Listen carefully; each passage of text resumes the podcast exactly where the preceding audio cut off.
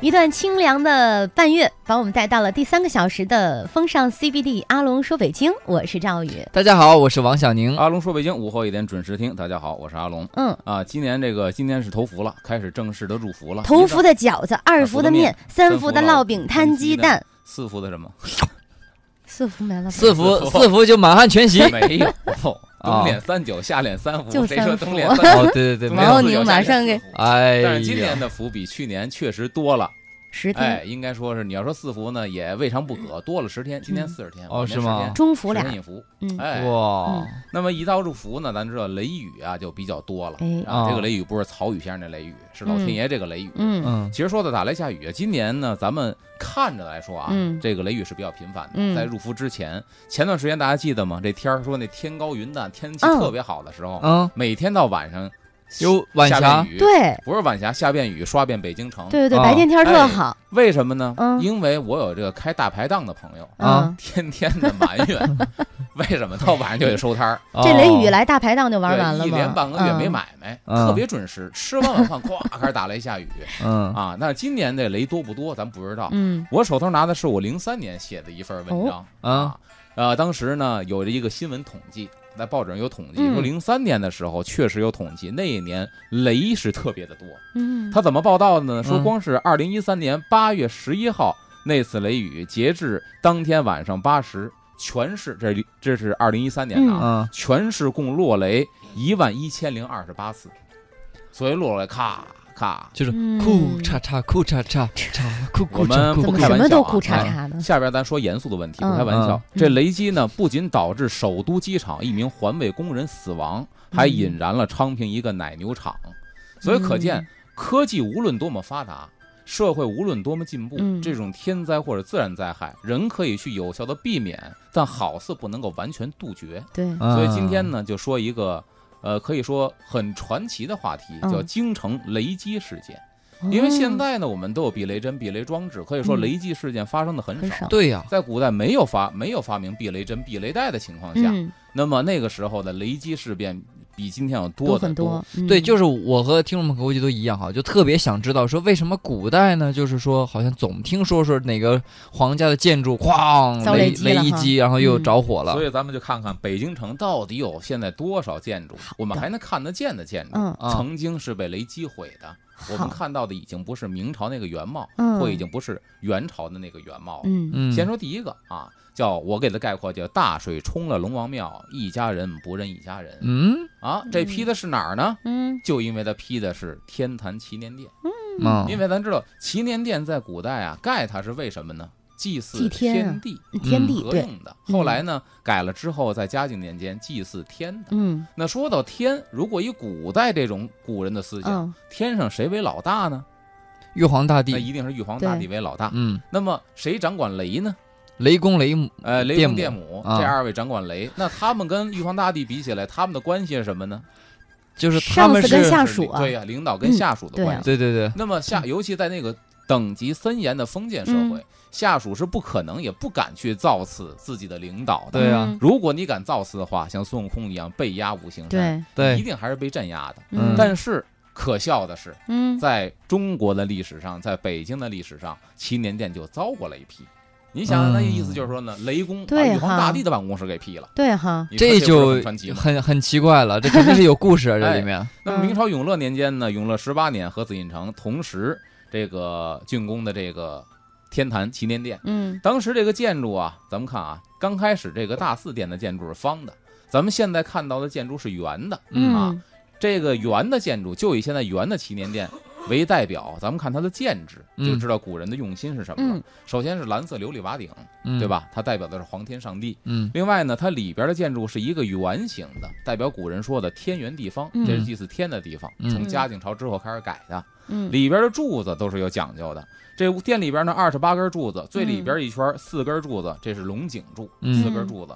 这四根柱子代表的是一年四季，所以嗯咱看啊，整个这个祈年殿就是一个古代天文馆，嗯啊代表一年四季。中间一圈呢，十二根是金柱，十二根呢从四季衍生的十二的话呢，就是一年的十二个月，哎十二个月。嗯然后再一圈呢，十二根柱子沿柱，这十二根柱子呢是支撑这个最外沿儿的。嗯啊那么这十二根柱子呢，代表一天的十二个时辰小时，呃嗯，啊因为那时会儿是俩钟头一个时辰，嗯所以十二个时辰。嗯，然后里边一圈十二根儿，外头一圈十二根儿，咱还得做数学的加法。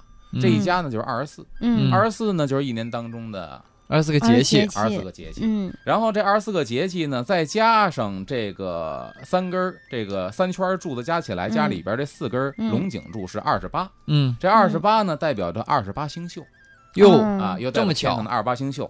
然后再加上大柱子上面顶 顶端呢有四根铜柱，嗯，铜柱是儿童的铜，嗯它比较短，啊，四根铜柱总四个共季三十六，节，嗯，对？吧？三十六，三十六天罡，七十二地煞，就代表呵，三十六天罡。嗯，然后呢，它这正中宝顶下边儿，嗯，就古代的圆形攒尖的建筑啊，嗯都有一个宝顶。嗯这宝顶说白了就是一个鎏金大疙瘩，嗯天坛是这样，对吧？对咱们看故宫里边的这个中和殿，看嗯，这个这个交泰殿，嗯，都是顶的像亭子一样，嗯到上边是一大圆疙瘩。这大圆疙瘩一来呢是气派，嗯好，看；嗯二来呢，在建筑学上呢，它能够防止漏雨，因为它就像那雨伞那尖儿一样。啊，雨水落在这儿歘、往下走。如果对你不是一大疙瘩的话，是一小盆儿的话，那你等于接雨呢，接雨嗯啊晴等漏雨。所以对这大铜疙一个鎏金的大铜疙瘩、嗯啊，这是宝顶。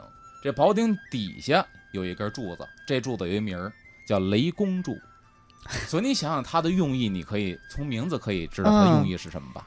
就是呃雷公专用的柱子啊，雷公柱说白了就是呢，为了防止雷劈，给它一个嗯美好的寓意。哦嗯，它可能像现在啊，这个我们说安避雷针一样，但嗯它没有避雷针的效果，它只能从这个祈福的这个角度，哎，一根雷公柱。说白了，嗯这柱子是雷公柱啊，天上雷公啊，自己别劈劈自劈别自是己，自己， 这这事儿给你留的。说白了，这是你的牌位，啊你可别劈了自己。嗯这种心理安慰嗯和一种祈福的方式，这是雷公柱。嗯里边这四根呢，刚才说了龙井柱，嗯龙井又代表什么？又是呃龙龙王的地方，啊，龙井那是干嘛呢？有有井就有什么呢？就有水水，有水就能防什么呢？有防防火，对呀、其实它说白了，它的寓意都是为了防火，嗯保护这个建筑，但实际上在科学上没有什么效果。嗯，对那，么事情发生了，在光绪十五年（一八八九年）八月二十四号下午、嗯啊，八月二十四号下午呢，当时祈安殿厄运来临了，一声劈雷，哐啷就把这个天坛里边的一棵大树给劈开了。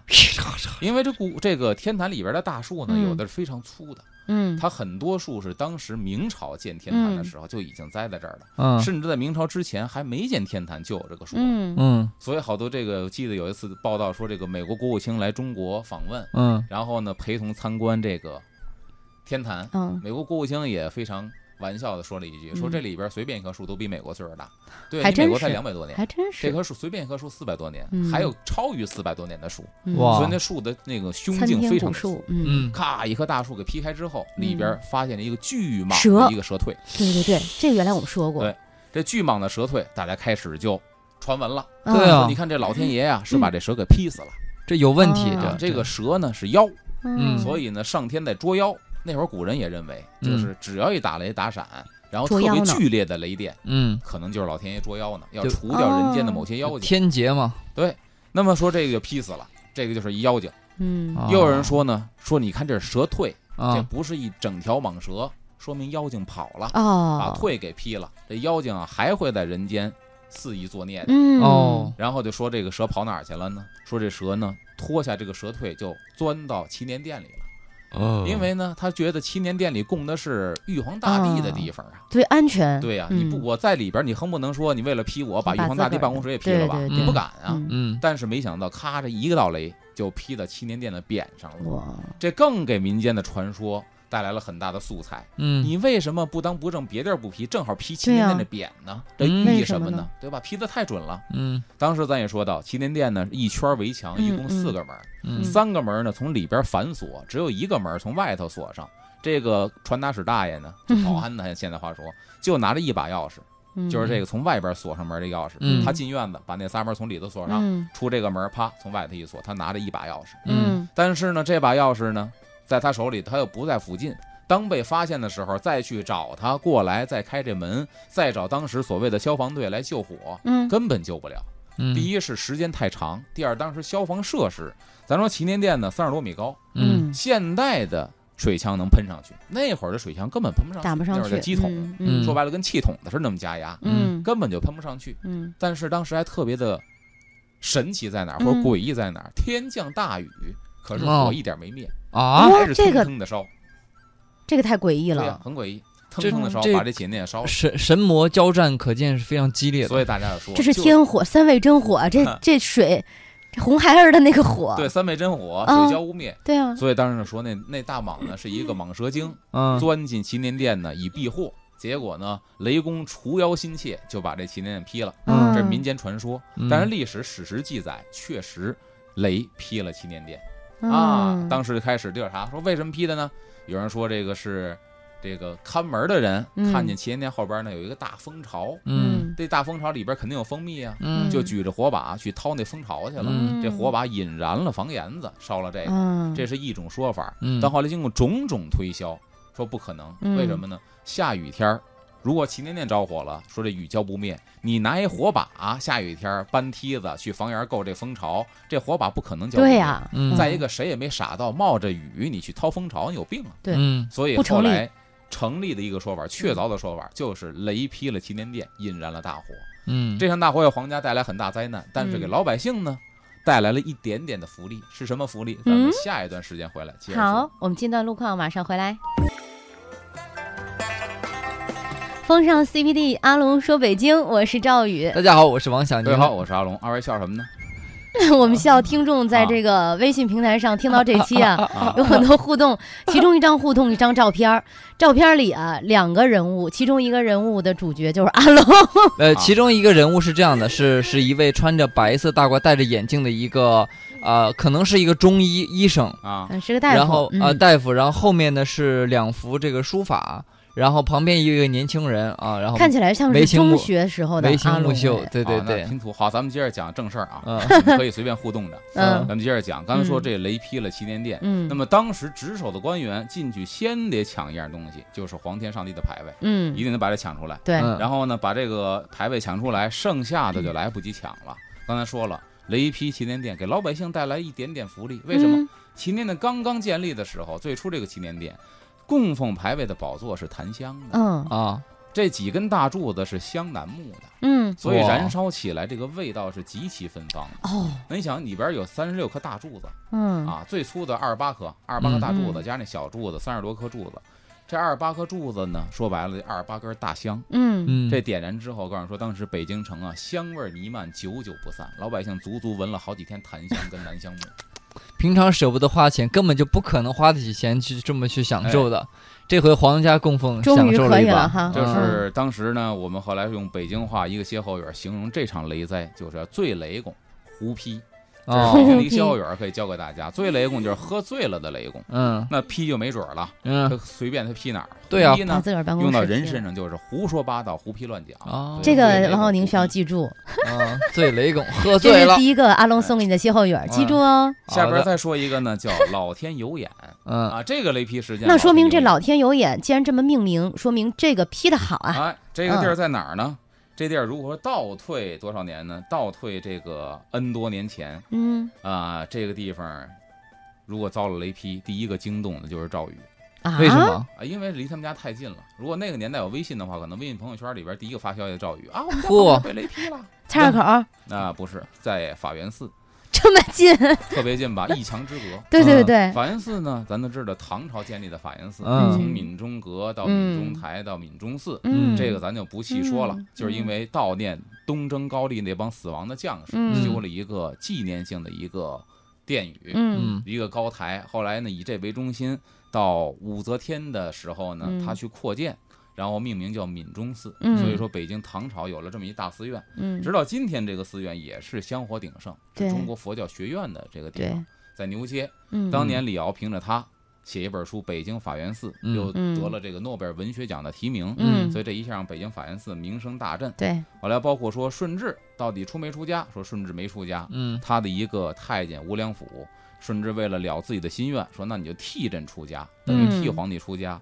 那么他落发的地方就在这个啊，法源寺里边。哇，这法源寺很有意思。嗯，法源寺呢，在唐朝的时候，搁今天来比呢，说今非昔比，哦，为什不么呢一样，嗯往昔比现在要壮观的多。以前北京一说哦九月重阳，嗯皇上能去景山，啊，那么当时北京的人去哪儿呢？去闽中阁，叫“闽中高阁，去天一卧”。现在完全闽中阁还在，嗯，建筑完全不一样了。嗯，小当了时的很闽中多阁是好几层，哦几层啊，所以现在我们去这法源寺的闽中阁，它那嗯里边呢有几个展览，嗯在展柜里边，包括这个法源寺的志书嗯里边就有一个当时唐朝闽中寺的一个规划图，嗯就能看哦到这个闽中阁是非常之高的。哦这闽中阁高到什么程度呢？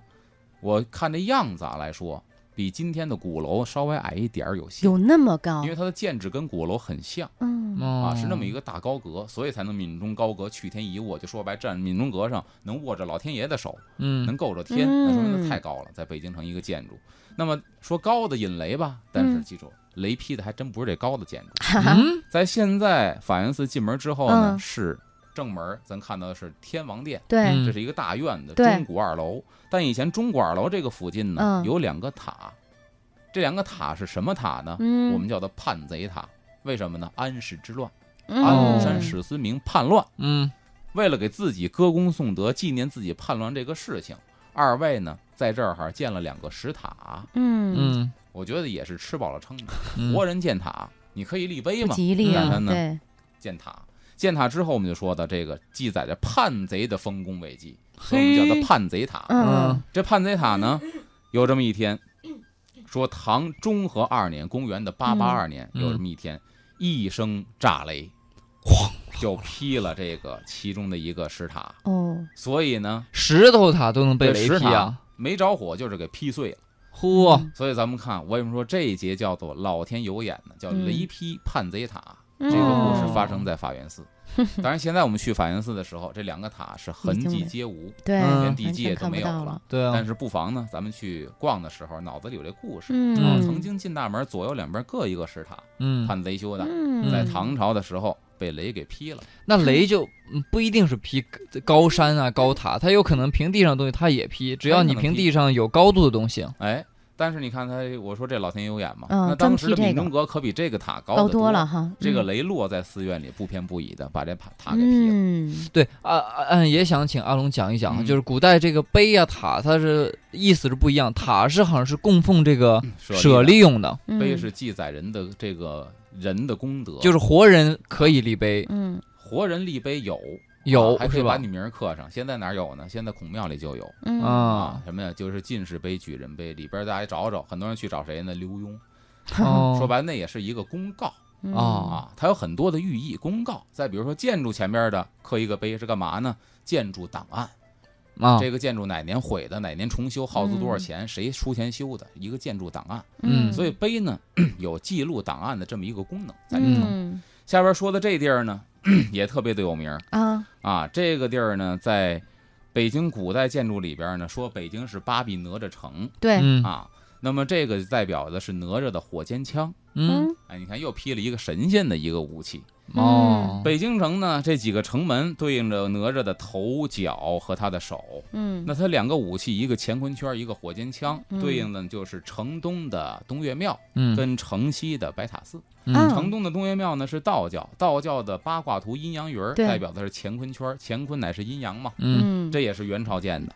那么元朝建的白塔寺，它也是元朝建筑。白塔寺里边呢有一个白塔，嗯这白塔尖尖的塔尖儿就代表哪吒那根儿火尖火枪，尖枪嗯所以这两个代表哪吒的武器。嗯，但是这回又有意思了，雷公又把这哪吒的武器火尖枪给劈了，就说白了劈了白塔寺大白塔啊嗯哦。，这白塔寺呢本身是尼泊尔工匠阿尼哥来北京的时候修建的，那那就是很有纪念意义的，对，原始的忽必烈招来能工巧匠，其中一个孩子叫阿尼哥嗯。建忽必烈的时候，阿尼哥也是一个十几岁的少年，嗯十几岁，对，，但是呢非常的有本事。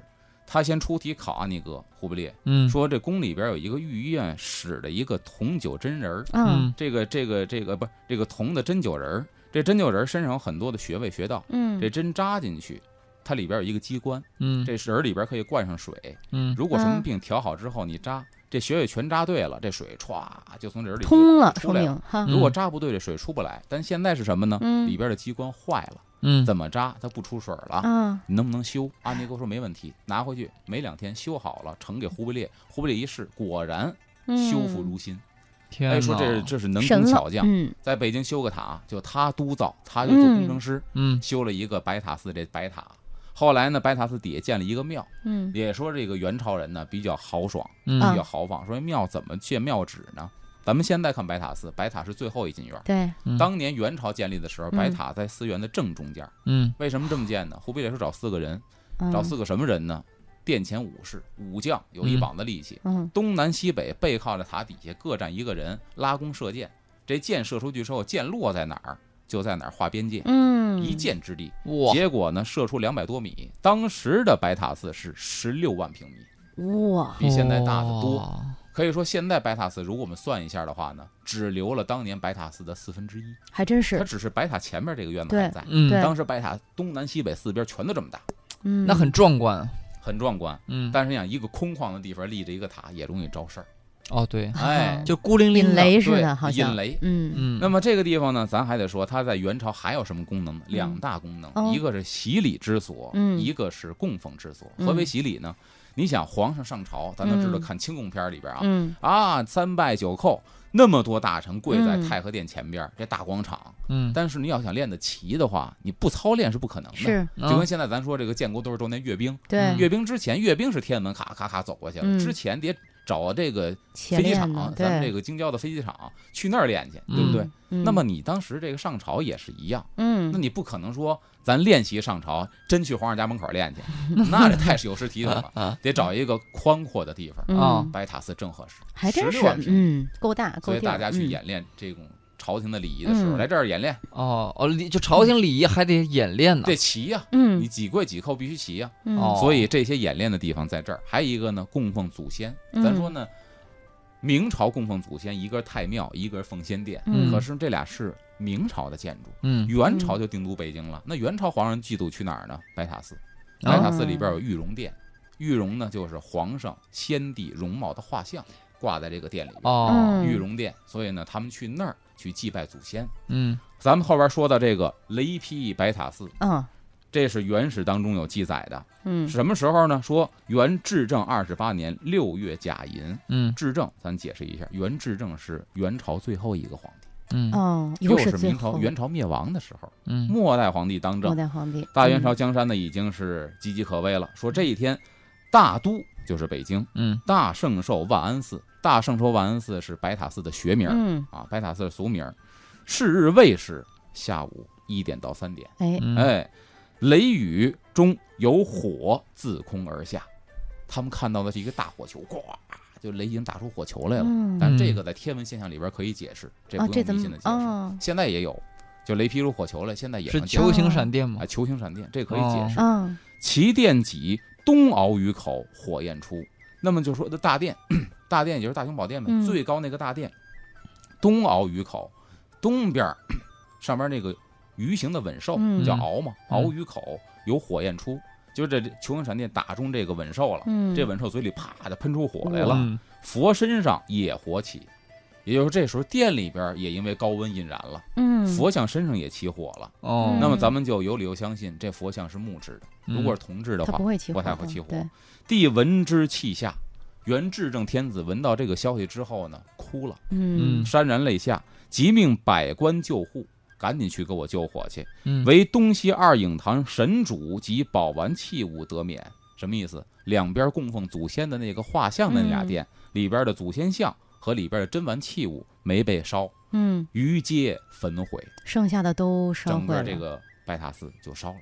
这个浩劫够大的，哦这一次是元至，太可惜了，了。嗯，叫嗯，雷劈白塔寺，那那个当时的那个塔嗯就是也烧毁了吗？这个塔也烧毁了。哦，整个也不能说烧毁吧，是有损嗯啊，但是整个这个庙是烧毁了。嗯白塔寺的白塔有几次损，嗯这个雷劈是一次损，包括嗯清朝几次大地震，嗯包括七六年唐山地震，嗯都对这个塔有一定的损毁。但是这个损毁呢，只是限于它塔身裂了，嗯然后我们给它修补，是这样的损毁。嗯哦要说说整个这个塔全没了，这个是没有的嗯啊，都是中间的很一些坚损实毁，。嗯那么说到这个呢，咱也这个不能归罪于迷信，说至正天子最后一个末代皇帝了，嗯嗯咱不能迷信，为什么呢？确实因为刚才所说的空旷的一大片十六万平米突然的地起那么高的塔方，，对，所以它容易招雷。对，啊，嗯搁到现在用科学也能够对解释。嗯嗯然后这说到的是刚才的几个寺庙建筑或者嗯高大建筑，咱下一段回来呢，咱说说，其实皇上家住的紫禁城也不太平哈，啊，历史上遭过十几回雷劈。嚯，这还不少。怎么这么惨？广有告什么回来，故我们事听这个哈。好嗯，稍事休息，马上回来。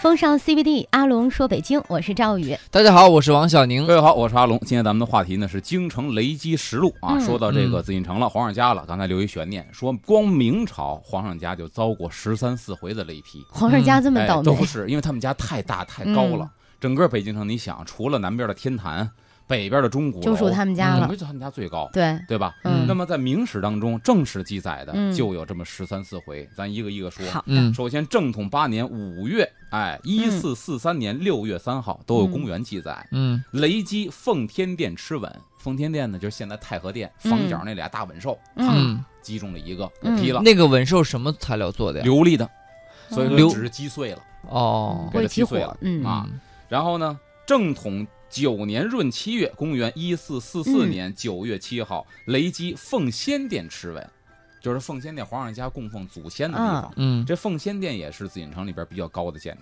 嗯因为什么呢？一个是皇上登基的。嗯嗯大型朝会的，一个是供奉祖先的，可以嗯说在功能上或地位上不分伯仲，嗯所以是两个建筑都很高大。嗯这是奉先殿。第三次呢是景泰三年六月，公元一四五二年七月三号，雷击宫廷的中门。嗯宫廷的中门呢，咱们想那就是说，这没记载是具体哪个门，就是嗯宫廷里边，我想那就中路呗，嗯就是太和门，嗯，要不是这个乾清门，嗯反正公路的中门有一个被劈了。嗯这回劈的呢，建筑不是很高，哎，这比较矮，嗯，然后伤人。就可以看到这次雷击呢，因为击的比较矮，伤人了。伤着人你了像，嗯劈太和殿房顶儿啊，劈奉先殿房顶儿啊，嗯没至于伤人，对这雷落的高。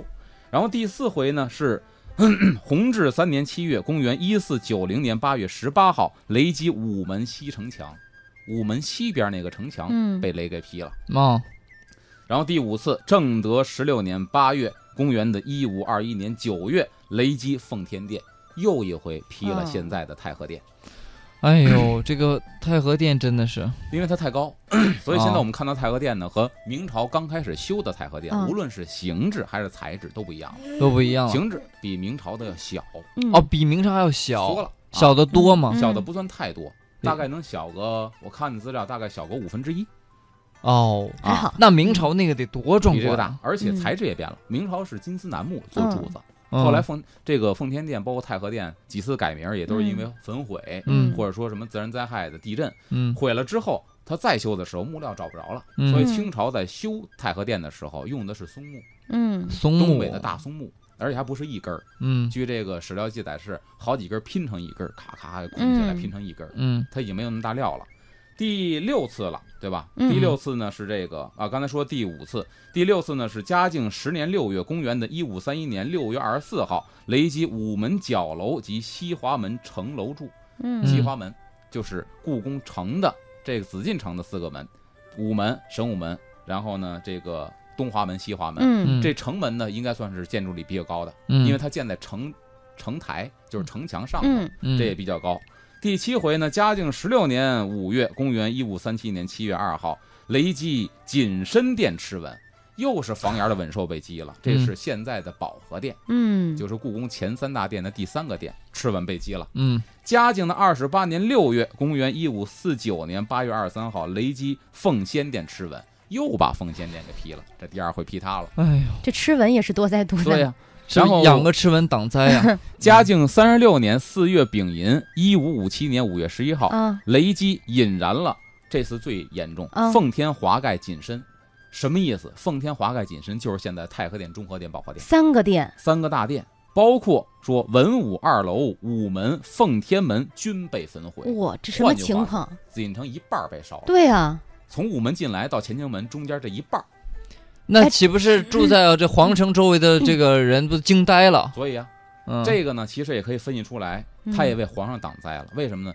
前朝后寝嗯，前边是上朝处理国政、大型朝会的地方。嗯这个乾清宫呢，是皇上一般接待大臣，平时上朝嗯自己家住的院子，在乾清宫这一片儿嗯东西六宫，嗯就因为它的建筑总体比前朝那三大殿矮得多。你看前面说的几回招雷都是劈在前边儿，嗯如果您住家要是比那前面大的话，估计劈的全是皇上家后院儿。嗯，所以到此为止，皇上家后院儿还没着火，哎劈，的都是前朝。还得念知个，对，嗯这个嘉靖三十八年六月，嗯一五五九年七月三十号，雷击奉先殿门外东西二墙，奉先殿又招雷了。嗯第十次，万历三年六月，一五七五年七月十九号，雷击建极殿螭吻，这是保和殿，嗯你看又是螭吻。嗯万历二十二年六月，一五九四年七月十四号，哎，这次呢又雷击了哪儿呢？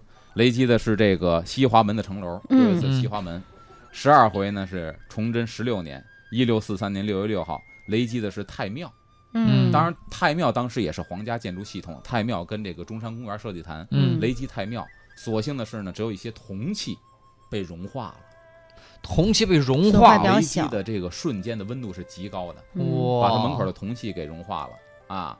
然后呢，还有一次是崇祯十六年六月，公元一六四三年八月七号，雷击奉先殿螭吻。奉这先里边殿最说招一灾个的 俩殿，奉先殿、奉先殿和太和殿。太和殿，嗯你嗯看，就是一奉天，一个奉先，嗯这俩是最招雷的，因为它的建筑实在是太高了。太高嗯了啊，并且这这个螭吻呢，刚才赵宇说到，他替皇上挡灾了，嗯小宁也说了，嗯确实，他在古代呢，一个是精神寓意上，他是龙的儿子嗯嗯啊，好吞会水，嗯，所以呢，用它当一个水神保护这个紫禁对城。嗯其次呢，它最高，嗯然后它又是这个琉璃构件，不着火，嗯，啊嗯用它当一个引雷设施。如果说雨特别大的话，啪，雷劈下来，劈到这螭吻身上，嗯然后这螭吻呢，顺着它的水能把这个电给导下去。嗯那嗯，如果说雨比较小的话，导电能力差的话，就很可能会殃及整个殿顶，哦，它只是起到这么作用。嗯但是你说吧，这雷劈也有意思，为什么呢？嗯，你说城里头容易雷劈呢，还是在这个山区里边容易遭但雷是劈？山区啊，对呀、但是咱说到说哪儿啊？这个这个潭柘寺，嗯咱说潭柘寺那大殿的螭吻比太和殿螭吻只短了几尺。嗯嗯你想啊，它跟太和殿螭吻高度差不多，嗯但是说劈那儿的没有什么历史记录。啊，反而潭柘寺的这螭吻是比较安对全，但是的，你看它在山区，在山沟子里对呀头更容易招雷。其实，对呀，按说是，啊哎，那么就说到康熙皇上，嗯康熙皇上去游历这个潭柘寺的时候，嗯就说看到了嘛，看到螭吻，正好一个大雨滂沱的天儿，天上呢下着雨，这螭吻呢好像活了一样，要腾空而去。嗯说真龙不能相见，啊你你康熙是真龙天子，我们是龙的儿子，所以说嗯不敢相见，要走。嗯这这是史实，这是历史上传说啊。嗯康皇康熙皇上干命人弄几条铜鎏金的大鎏金链子，赶紧的嗯把这个螭吻给锁拴在着房顶上。嗯嗯所以现在我们去看的话呢，他那房顶那螭吻身上搭着四条链子，嗯这鎏金的链子可就起了作用了。嗯我觉得在科学上解释呢，有导这几电条链子导电，嗯它比那个遭雷劈呢，它就少、哦啊。哦所以它要找科学依据的话，还是能够找得着的、嗯啊。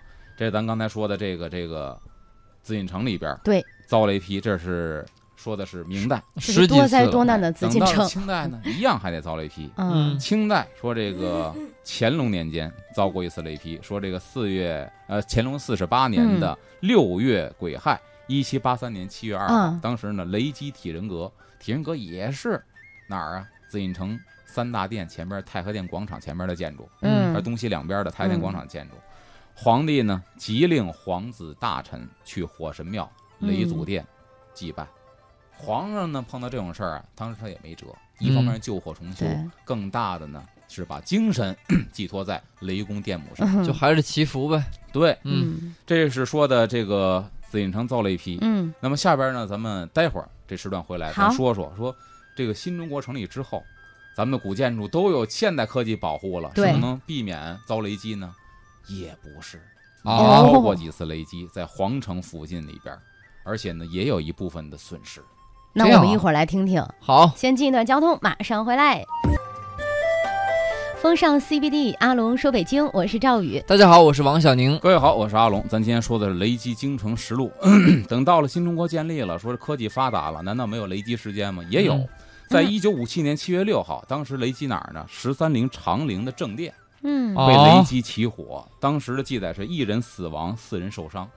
伤人了还怎么每次雷击的这个就给你感觉给当时的人就是意头特不好呢，呃特别是、当时皇也是帝这个国务院周总理嗯 得知这个消息，就立刻部署全国古建，及时的做好防雷防护措施。嗯，哦啊，当时中央政府非常的重视，重视这个事情，嗯但是呢，两天之后，这事情很传奇。两天之后，还是五七年的七月八号，嗯嗯七月六号批了十三陵，嗯七月八号这次雷击事件更加的让人毛骨悚然。击的是哪儿呢？中山公园的中山音乐堂，就嗯落在紫禁城旁边。天哪当时把围这着儿紫击了禁之后是三人受伤，很多的音响设备呢遭到了损毁。哎，两天之后，五七年又又一次雷击哦啊！等到了八七年的时候，嗯一九八七年八月二十四号，故宫又一次遭雷击，景阳宫，这是故宫的东六宫，嗯中翠宫、景阳宫，这就东六宫、水晶宫，在那个地方又遭了雷击。当时发现及时，有一定的损毁和损失，但是呢，损失不大。嗯嗯所以你看到八七年的时候，故宫还是遭过雷击的。嗯所以你看，科技无论是怎么发达，我们可以有效的避免这个自然灾害对我们的这个伤害，嗯嗯但是说完全杜绝，现在看来还是做不到不的。大对可能，那么现在咱们说了，一遭到雷击，刚才说这个周总理立刻部署，嗯要保护古建筑。嗯那古人呢，他没有这么高的科技，说现在啊这儿遭雷击了，是不是嗯这个避雷针装置还不够 啊？哈咱们加装，那会儿肯定不行。所以刚才说乾隆皇祈帝福嗯发现紫禁城被雷击了，第一个想到的，赶紧派皇子去祈福去，嗯烧香磕头去。嗯嗯古代就是这样， 那么去哪儿烧香磕头呢？嗯也很有意思。北京城有外八庙这一说，嗯外八庙呢就是紫禁城外头，皇城里边有八座庙，嗯供奉的风雨雷电啊啊，各种各种各路各种各样神仙的神仙。嗯这外八庙现在有的还在，嗯有的呢是当成了小学，嗯咱下边说的这个就是在西城区北长街七十一号，叫招显庙。招显庙哎，招显庙呢、是皇家供奉雷神的地方啊啊，这俗称叫雷神庙。原本呢，这个天坛建成之后，里边就供着风雨雷电、皇天后土，全供在这儿了。嗯但是呢，皇上祭拜完了之后，才发现，哎，啊到了清朝，你看明朝的时候都搁在一块儿祭拜，嗯，结果呢还净遭雷劈。对皇，上也会琢磨为什么，这个可能是各职能干部啊强烈要求要独立办公室，说啊你看不满意，他遭雷劈，所以提高咱待们单遇，开他们吧，哎，给这部门领导咱们一人弄一办公室，嗯给这个风雨雷电就各弄办公室了。嗯招显庙就是供雷神的地方，嗯嗯 这是雍正年间建立的。嗯现在呢，现在这个招显庙应该是一个小学，我们去那儿采访过，是一个嗯小学校的一个校址。嗯那么这是皇上家去祭祀雷神，去招显庙，嗯他在皇城里边儿，嗯老百姓也是，你根本进不去，也无缘一见。嗯那老百姓去哪儿呢？老百姓祭祀雷神呢，肯定有一地儿可以去，东岳庙白云观。哦白云观白云观呢，咱去那儿玩过啊。嗯白云观都说这个铁打白云观，三猴不见面，嗯摸那三个猴，嗯一个是拱券门上头那个最明显，嗯一个是进门拱券门旁边那影壁底下嗯座儿上有一个，第三个石猴在哪儿呢？就在雷祖殿，雷哦祖殿前面有一个石碑，都没印象了对哎，我石还碑有底印象座上有一小猴。嗯这说了白云观三只石猴，那是其中一个。啊，你看，在雷雷祖殿，殿这雷祖殿里边，顾名思义，供的是谁呢？叫嗯九天应元雷声普化天尊，里边中间供的就是雷雷神啊嗯，嗯普化天尊。旁边呢还有四位，就是风雨雷电四位副将嗯啊，啊。这地方是当时老百姓科技不发达的时候嗯，为了避免雷灾，供奉雷神的这么一个地方。那么。道教里边是怎么认为嗯这个神仙的呢？他把神仙给人格化，嗯就是嗯人间要掌管什么事情的，这天上也有掌管什么事情的。啊哎，哦，他说呢，阳间作恶多端的人，在天上，然后谁来惩罚他们呢？就是雷祖来惩罚他们。哦劈他们哎，所以说这是怎么样？就是说这个坏人遭雷劈，嗯好人心安理得，嗯嗯就是那会儿传下来的嗯。道教认为呢，这雷是还有什么功能呢？是天庭号令。嗯哎，你看人间那会儿古代一打仗，鸣金收兵，然后擂鼓呢是鼓舞士气。咱们嗯该打仗了，咕噜咕噜咕噜咕嗯噜敲鼓，鼓舞士气，出去去打仗去。嗯如果说哎见势不妙，咱们赶紧收兵，鸣金收兵，敲锣，嗯嘡嘡嘡嘡，这兵就收回来了。嗯所以他认为呢，天上打雷就是老天爷那个军队敲鼓呢，哦五五士哦，天兵天号将，令士兵。嗯，所以你看，咱们有时候看那个国产动画片《哪吒闹海》嗯还有那个《大闹天宫》，要降服孙猴的时候，天兵天将从云彩里闪出身形，对对对，咕噜噜噜嘟敲噜噜鼓敲哦鼓，然后啊天兵天将下来，那可能那就是打雷呢就。逮来了 哎到花果山逮孙悟空来嗯了，对他认为这是天上号令军队的一个信号。哦，，哎，那么刚才说的这几个，还有一个呢地方，就是咱前不久说的这个颐和园，啊，颐和园也被劈过，有这个传说。哦嗯所以咱刚才是讲的全是正史，下边呢咱做一个民间的传说故事。嗯哦，给讲大家传说放松喽放，说这个颐和园呢，刚开始乾隆年间，乾隆为母亲庆寿嗯盖的清漪园，对，这是颐和园的前身。嗯啊，盖颐和园的时候呢，就说这万寿山可不能动。那啊，为什么？人告诉他，皇上这地方是明朝一个妃子的坟地，在嗯万寿山下。乾隆说，我们都已经把明明朝给取代了，就嗯说明我们比他们强，嗯我们的气场比他们足，还镇不住他，给我挖。结果就真开始挖，挖来挖去呢，挖出一墓门来。哦，乾隆皇上说：“哎呀，这就是那皇上的那个妃子的这个坟地吗？嗯我倒要看看。”说这个妃子愿力很大，能有多大愿力？我去看看去。嗯哎，皇他上亲亲自前往，自下去，咔，把这门打开了，嗯里边的石壁上雕了一行字儿。这嗯行字呢，给他吓了一跳。嗯这是一个语言艺术，写的是“你不动我，我不动你哟”。